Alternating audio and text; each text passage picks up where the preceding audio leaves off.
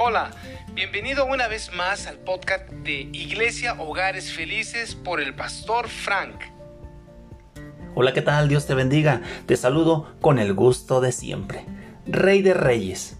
Apocalipsis capítulo 19, versículo 11 al 15. Entonces vi el cielo abierto y he aquí un caballo blanco, y el que lo montaba se llamaba fiel y verdadero, y con justicia juzga y pelea. Sus ojos eran como llama de fuego, y había en su cabeza muchas diademas, y tenía un nombre escrito que ninguno conocía sino él mismo. Estaba vestido de una ropa teñida en sangre, y su nombre es el Verbo de Dios.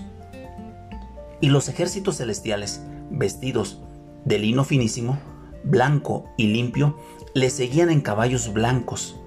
De su boca sale una espada aguda, para herir con ella a las naciones y él las regirá con vara de hierro, y él pisa el lagar del vino del furor y de la ira del Dios Todopoderoso.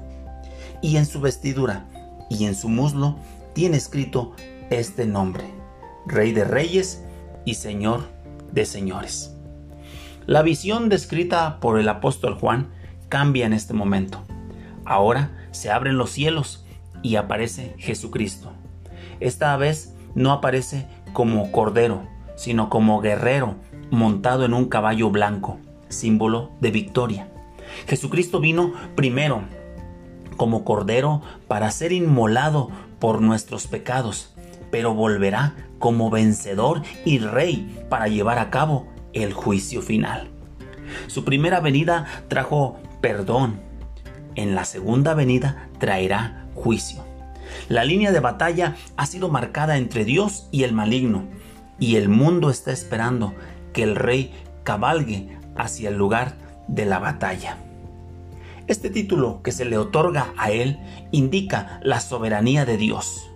Gran parte del mundo en su momento estará adorando al anticristo, el que creen que tiene todo el poder y autoridad, pero solamente por engaños. Pero después Cristo aparecerá en el cielo, cabalgando con su ejército de ángeles, y entonces el título Rey de Reyes y Señor de Señores marcará la entrada al final de los poderes falsos de la bestia, el anticristo y el falso profeta.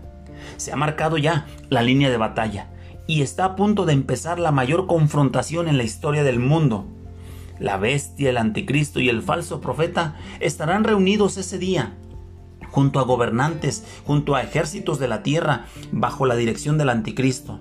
Ellos creen o creerán que han venido por su propia voluntad, pero lo que es cierto es que Dios los habrá citado para la batalla final. Ahora, en esta batalla no habrá una lucha como tal. ¿Por qué? Porque la victoria ya fue ganada cuando Jesucristo murió en la cruz del Calvario por el pecado de todos nosotros y se levantó por el poder del Espíritu Santo de entre los muertos. Ahí se obtuvo la victoria. Por eso es que esos líderes malignos serán apresados de inmediato y enviados a su castigo.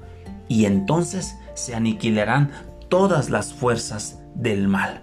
Viene el día en que aparecerá el Rey de Reyes y Señor de Señores. Que tengas un excelente día. Que Dios te bendiga. Hasta la próxima. Esperamos que este mensaje haya sido de bendición para tu vida. Te recordamos que nos encuentras en nuestra página oficial iglesiahogaresfelices.com. Además, no olvides seguirnos en nuestras redes sociales, YouTube, Facebook e Instagram como Iglesia Hogares Felices. Hasta la próxima.